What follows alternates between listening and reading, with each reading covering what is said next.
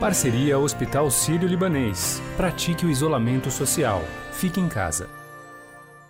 E se uma geração de novos profissionais fosse perdida? Médicos, enfermeiros, engenheiros, professores. Seria o melhor para o nosso país? A vida não pode parar, é preciso ir à luta, se reinventar, superar. Dias melhores virão. E por isso eu quero fazer o Enem este ano para entrar em uma universidade. Estude! De qualquer lugar, de diferentes formas, pelos livros, internet, com a ajuda à distância dos professores. Faça já a sua inscrição no Enem, de 11 a 22 de maio, pelo site enem.inep.gov.br. O que vocês acabaram de ouvir é a propaganda do governo convocando os jovens a realizarem o Enem este ano, mesmo com a crise do novo coronavírus. Com as aulas suspensas e o claro prejuízo aos estudantes, principalmente os de baixa renda, o Ministério da Educação abriu as inscrições para o exame. Estou aqui com o Alexandre, que é o presidente do INEP. O INEP é quem prepara o Enem. E você acredita que, de novo, esse ano tem jornaleco, tem repórter falando que não vai ter Enem? De novo, as mesmas pessoas. Alexandre, vai ter Enem ou não vai ter Enem esse ano? Ministro, vai ter Enem esse ano. Você que está aí, eu sei que o coronavírus atrapalha um pouco, mas atrapalha todo mundo. Como é uma competição, tá justo. Continue estudando, continue se preparando e, se Deus quiser, o ano que vem, a gente se vê numa universidade federal. A prova impressa será realizada nos dias 1 e 8 de novembro. O candidato poderá ainda optar pela avaliação digital, marcada para os dias 22 e 29 do mesmo mês. Em 24 horas, foram mais de um milhão e meio de inscritos para a prova. Davi Monteiro faz parte de um cursinho popular em Salvador, na Bahia, e relata aqui para este podcast as desvantagens que jovens vulneráveis terão neste momento.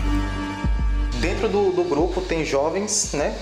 É um grupo formado por jovens socioeconomicamente vulneráveis. Daí, dentro desse grupo tem jovens que estão fazendo ensino médio nesse ano, no ano 2020. Estão terminando o terceiro ano e por causa por conta da, da pandemia, acertadamente as aulas foram canceladas, né? E esses jovens estão, vamos dizer, prejudicados. Por quê? Eu já concluí o ensino médio. Eu faço o cursinho agora só para elevar mais o nível que eu tenho e tentar entrar na universidade que eu desejo. Só que esses jovens não tiveram o mesmo preparo que eu tenho, porque eu já vi todo o conteúdo curricular do ensino médio. Eles não. Já é um, um outro empecilho. Se eu já estou em desvantagem por, por estar estudando em casa, via WhatsApp ou qualquer outro meio que eu tenha, esses outros jovens estão sem o apoio do, da escola, sem a, a base curricular necessária e também estão sem o cursinho presencial, então eles estão duplamente prejudicados. É, nós tivemos uma outra grande dificuldade que é a adaptação ao modelo das aulas online. Para além do, do problema da distância, o grupo que os professores trabalham são com alunos de vulnerabilidade socioeconômica. E isso não permite a gente estar utilizando todas as plataformas disponíveis no, na internet para a gente fazer educação, como vídeo chamada, lives ou videoaulas, porque nem todos os alunos têm acesso à internet de qualidade. Alguns alunos só utilizam internet via dados móveis. Uma videochamada ou uma videoaula acaba consumindo muitos dados e isso não é a realidade de todos. Não é possível para todos. E uma outra dificuldade agora particular minha é que eu não num um computador para estar tá estudando. Então, todas as atividades que eu tenho feito é pelo celular. Só que tem algumas plataformas que não são totalmente otimizadas para usar no celular. Então, isso já me deixa é uma pequena desvantagem. Por isso que eu digo que o Enem 2020 vai ser desleal, caso seja mantido nas datas que estão sendo propostas agora pelo nosso ministério. Glaucia Medeiros, de 19 anos, também está em um cursinho popular. Estudante de escola pública, ela relata as dificuldades enfrentadas para estudar. Esse ano de 2020 é o meu segundo ano no cursinho pré-vestibular. É, eu vim de uma rede estadual, ensino estadual, todo meu ensino médio. Então, tendo essa vivência, eu posso dizer com bastante prioridade que, devido à má formação de alguns professores e a estrutura interna, quanto, interna quanto externa do, do da rede estadual de ensino, a qualidade torna-se comprometida, o que infelizmente resulta na deformidade da qualidade de ensino e, consequentemente, abala toda a estrutura de formação acadêmica do aluno. Então, tendo isso como pilar, eu sou contra a decisão do governo de manter o Enem. Uma vez que ocorre o Enem, eu acho que em novembro, né, no início de novembro, devido a todos esses fatores que eu já falei anteriormente, ocorre cada vez mais a ascensão da desigualdade social. Como fator a internet, é, que algumas pessoas né, de rede é, pública não têm acesso à internet, nem a materiais de qualidade e nem a aulas, provavelmente AD, né, que é o que a maioria está tentando fazer e dar um jeitinho aí nesse período, é, torna-se mais difícil o aluno poder estudar e ter uma, um desempenho melhor né, no, no seu ensino. Mais para o lado pessoal, as minhas dificuldades é, em questão acadêmica é realmente entender algumas matérias mais complexas, tais como matemática, é, física, química. Eu não, não, digo nem tanto química porque eu sou mais puxa, puxadinha para esse lado, né? Da, de naturais, mas realmente a questão das exatas. É, outras dificuldades também, que é a questão de manter o, o foco manter a disciplina e seguir o cronograma certinho de matérias e assuntos para não acumular, né? Porque a gente sabe que a quantidade de assuntos são extensas e o, te o pouco tempo que nós temos é muito, muito assim, gritante. E aí entra toda essa questão da, dessa decisão do governo de manter o Enem e não manter o Enem. Aí você fica meio lá, meio cá, se continua estudando, se para.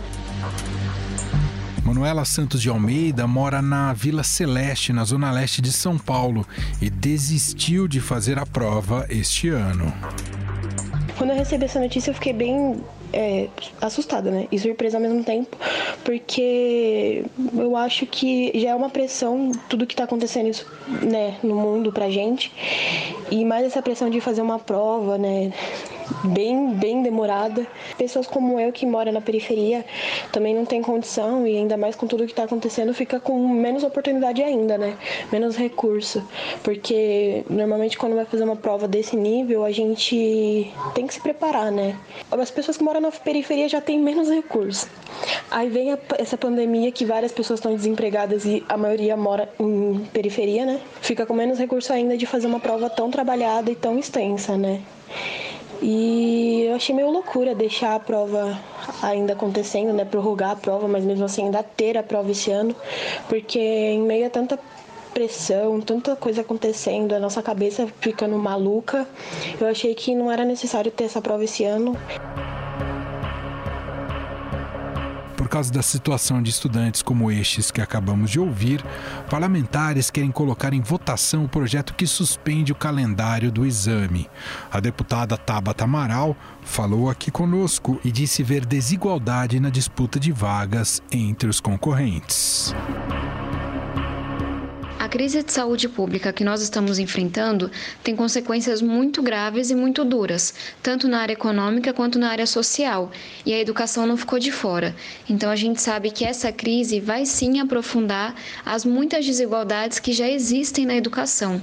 E aí são dois fatores que eu gostaria de ressaltar. O primeiro, o fato de que a gente tem uma desigualdade muito grande entre os alunos das classes mais altas, mais ricos, e os alunos mais vulneráveis. Um único dado que para mim fala um pouco de todos que existem, é que entre os alunos mais ricos, aqueles que estão nas classes A e B, 96,5%, ou seja, quase a totalidade das casas, tem sinal de internet. Já quando a gente fala dos patamares mais baixos da pirâmide, das classes D e E, 59% não conseguem navegar na rede, ou seja, de cada 10, pelo menos 6 estão sem acesso à internet. Isso quer dizer que nesse período de pandemia, enquanto alguns alunos estão conseguindo estudar, seja por educação à distância, porque tem internet, porque tem livros, tem aparelho, celular, tem um computador, tem responsáveis que podem auxiliá-los, muitos outros não têm as mesmas condições. Então, quando a gente fala de um aluno de escola pública, de uma família mais pobre, que muitas vezes divide um cômodo com cinco, seis familiares, que não tem internet, que não tem um computador, cujos pais não foram alfabetizados, para aquele estudante manter os estudos é muito, muito mais difícil. E aí tem um segundo fator que muitas pessoas não conhecem. Tem estudos que mostram que durante as férias, os alunos mais pobres acabam retrocedendo em seu conhecimento, porque eles não praticam aquilo que aprenderam. Porque a, o fato de não ir à escola todos os dias faz com que eles deixem de exercitar o cérebro. Quando a gente fala de alunos mais ricos, que nas férias vão a museus, conversam com os responsáveis, têm acesso a parques, etc., esses alunos chegam a aprender durante as férias. Então é importante a gente entender que esse período de pandemia vai aumentar a desigualdade, não só porque alguns alunos estão conseguindo estudar, enquanto outros não conseguem, mas porque também aqueles que não conseguem manter seus estudos em casa tendem a esquecer o que já aprenderam. Então, diante disso, para mim é absurdo que a gente simplesmente ignore essa desigualdade e mantenha a data do Enem.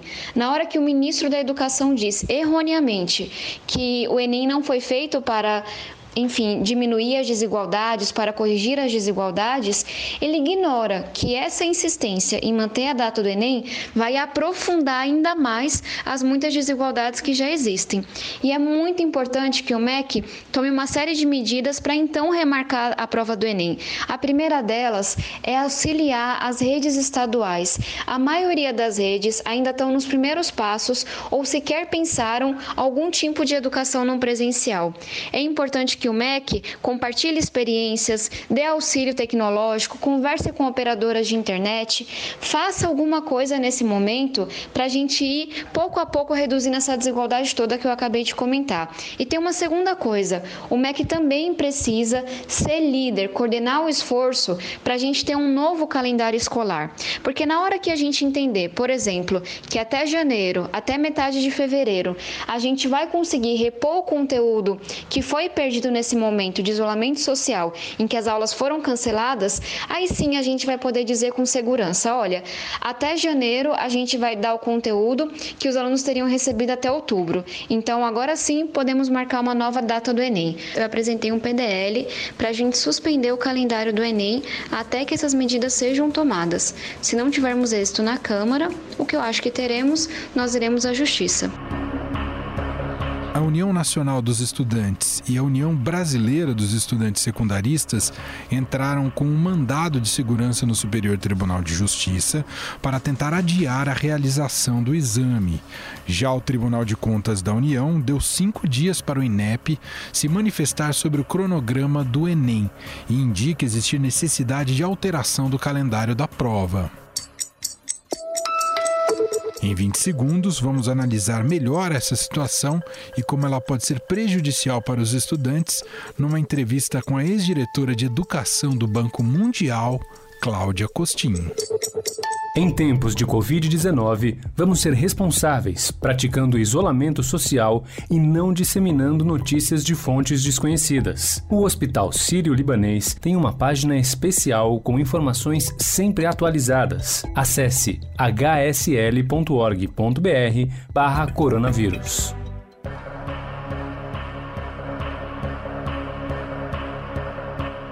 Com a decisão de manter as provas do Enem, o governo vai na contramão do que ocorre no resto do mundo. A maioria dos países adiou exames de acesso à universidade. Só 5 de 19 nações com provas similares mantiveram o cronograma segundo o levantamento do Instituto Unibanco. Os Estados Unidos, por exemplo, mudaram o cronograma do SAT, que é o teste de aptidão escolar, e algumas universidades retiraram a exigência do exame. Na China, o Gaokao, considerado o maior exame de admissão do mundo, foi adiado por um mês e será realizado em julho. Afinal, o Brasil deveria seguir o exemplo da maioria dos países e adiar ou cancelar o Enem? Quais os prejuízos para os estudantes caso o exame seja mantido? Eu converso agora com a diretora do Centro de Excelência e Inovação em Políticas Educacionais da FGV e ex-diretora de Educação do Banco Mundial, Cláudia Costinho. Tudo bem, Cláudia? Obrigado por nos atender. Ah, prazer é meu falar com você, Manuel, e com os ouvintes do nosso podcast. Cláudia, bom, temos esse impasse, essa grande polêmica e discussão em torno da realização da prova do Enem, que segue mantida para o mês de novembro, com as inscrições abertas, já milhares de estudantes, inclusive, já se inscreveram, mas há todo esse contexto da pandemia e o impacto dele sobre a rotina de estudo dos estudantes do Brasil. E aí, com aquela desigualdade que a gente tanto conhece, né, das condições de alunos de escola privada e os alunos de escola pública. Com certeza. Uh, é importante entender que o Enem, assim como existem em vários países provas similares, é uma prova de acesso ao ensino superior.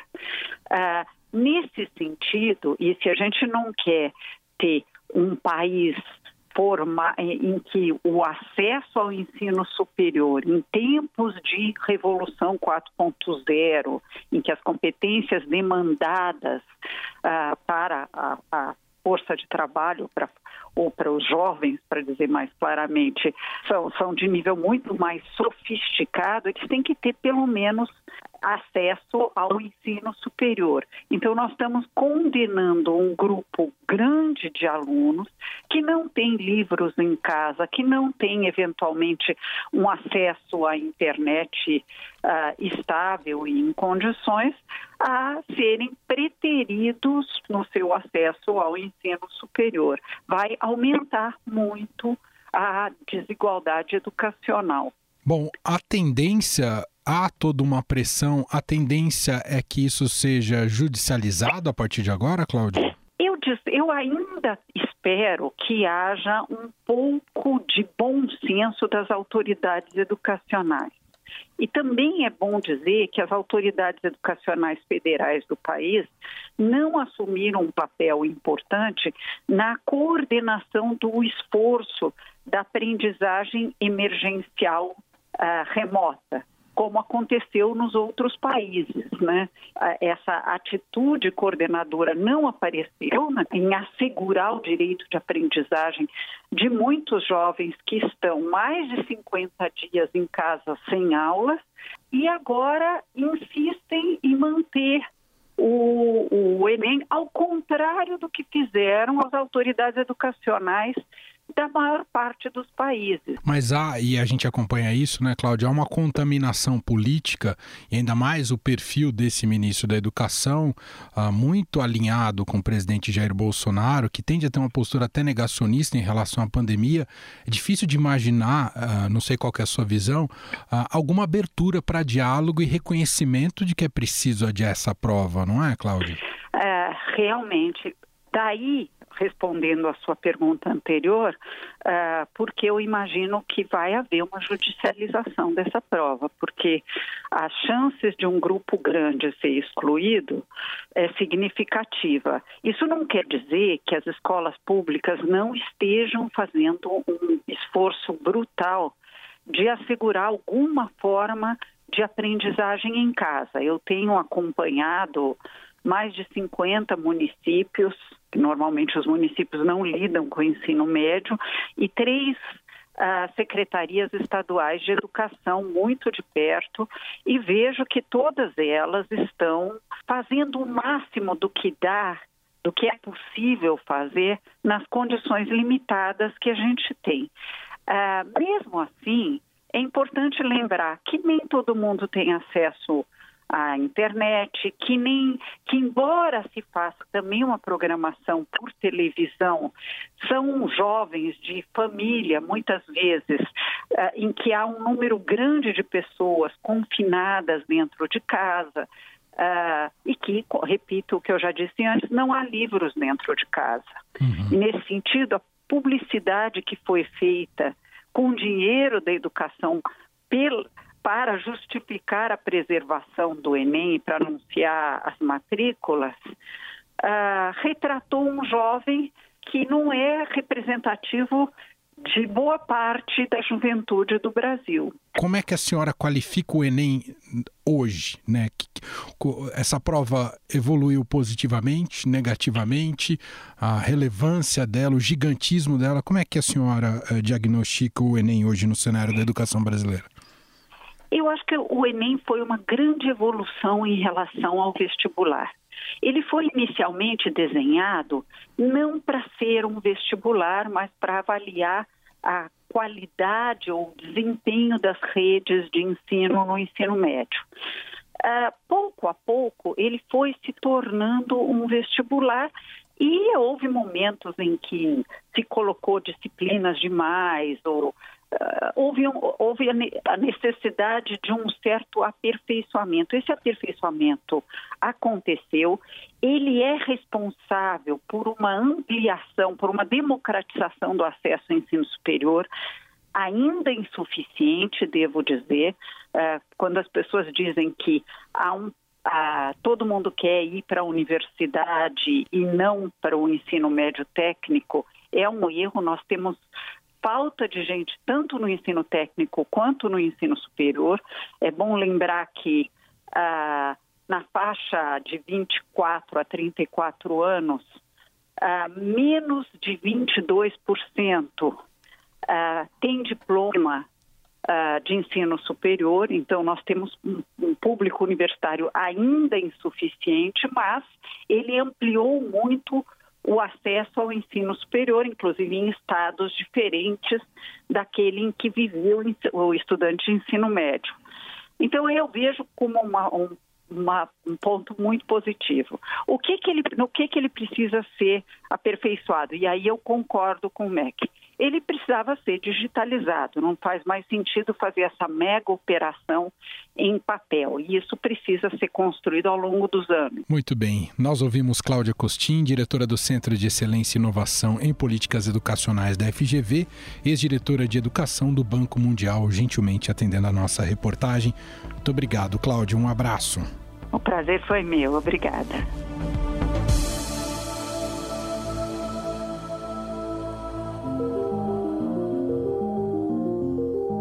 Bom, e para encerrar este podcast, está vindo alguém que conhece muito de Enem e acompanha esse assunto há muitos anos. É ela, Renata Cafardo. Fique em casa com o Estadão, com Renata Cafardo. Hoje a gente vai bater um papo aqui no nosso quadro com a diretora geral do Twitter no Brasil, Fiamma Zarif, que está em casa, isolada desde o fim do carnaval, com os dois filhos e o marido. Oi, Fiamma, tudo bem? Oi, Renata, tudo bem por aqui? E você? Tudo bem. Me conta um pouquinho como é que tá essa sua vida de isolamento. Como você está trabalhando? Como é que você está lidando com os filhos? Eu tô de quarentena desde que eu voltei do carnaval, porque eu estava fazendo uma viagem internacional. Então, quando eu voltei, eu já tive a orientação do Twitter de trabalhar de casa. E a rotina é bem louca, né? Porque apesar da gente ter uma cultura que já tem essa flexibilidade de você trabalhar de casa, mas você ter um, um home office obrigatório, né? E aonde a família inteira está nessa mesma situação situação, isso realmente a gente nunca tinha vivido. Então, a rotina mudou bastante aqui, né? A gente está dividindo aqui a, os lugares, né, para as crianças terem aula online, para eu poder trabalhar, meu marido poder trabalhar. A gente está fazendo coisas que a gente não fazia junto, que era tomar café da manhã e almoçar, né? Então, tem algumas mudanças de rotina que estão sendo boas, né? Outras que são um pouco mais confusas, mas a gente está se adaptando a esse novo normal. Mas eu acho que o importante é ter muito amor também, e tem sempre um que é aquele que está melhor no dia, sabe? A gente brinca, eu faço muito isso no trabalho e aqui em casa, né? De 0 a 10, como é que você está hoje? Então, tem sempre um, às vezes, que está 5, está 4, mas tem um que está 9. Então, é aquele que vai puxar a gente para cima, que as pessoas estão passando por essa situação de uma maneira muito diferente, né? E, e nenhum dia é igual ao outro. Olha, apesar deles serem todos iguais, os nossos sentimentos, eles variam, né? Às vezes você acorda super bem, às vezes você acorda super triste, outro dia você está mais otimista, e assim vamos. E você acha que, do ponto de vista do Twitter, vai mudar muita coisa depois da pandemia? Ou já está mudando? Como é que vocês estão vendo aí? Como é que o seu trabalho está mudando em virtude da pandemia, né? Eu acho que a gente vai eh, intensificar práticas que a gente já tinha, né? Que era a questão do home office, que geralmente a gente adotava uma, no máximo duas vezes por semana, dependendo da área. Eu acho que vai ter muito mais tolerância. Se você quiser passar a semana inteira em casa, dá, porque a gente viu que dá, dá para você colaborar remotamente. Então, eu acho que as pessoas talvez elas valorizem mais é, trabalhar de casa e passar mais tempo com a família, que é o que eu estou vivendo aqui agora, né? Você ter uma pausa, você poder dar um beijo no seu filho. Você, outro dia eu estava assim, consegui bater um pique-esconde aqui, brinquei de pique-esconde com meu filho. Quando é que eu ia imaginar que eu poderia fazer uma brincadeira dessa no meio da tarde? Então a conexão aumentou. Então acho que algumas coisas vieram para ficar assim. Certo, Fiamara, super obrigada pelo papo. Continue em casa. É, você também, fica em casa, vamos ficar, permanecer. Vai passar, tudo passa, tem que ter eh, resiliência e esperar um pouquinho. Daqui a pouco as coisas vão voltando ao normal. Normal que dure para sempre. O Estadão Notícias desta quarta-feira vai ficando por aqui. Contou com a apresentação minha, Emanuel Bonfim, participação de Renata Cafardo, produção de Gustavo Lopes, Bárbara Rubira e Ana Paula Niederauer e montagem de Nelson Volter. O diretor de jornalismo do Grupo Estado é João Fábio Caminoto. Mande seu comentário e sugestão para o e-mail podcast@estadão.com. Um abraço para você, uma excelente quarta-feira e a gente fala daqui a pouco, às 5 da tarde, com mais uma edição do podcast na quarentena. Até lá! Estadão Notícias.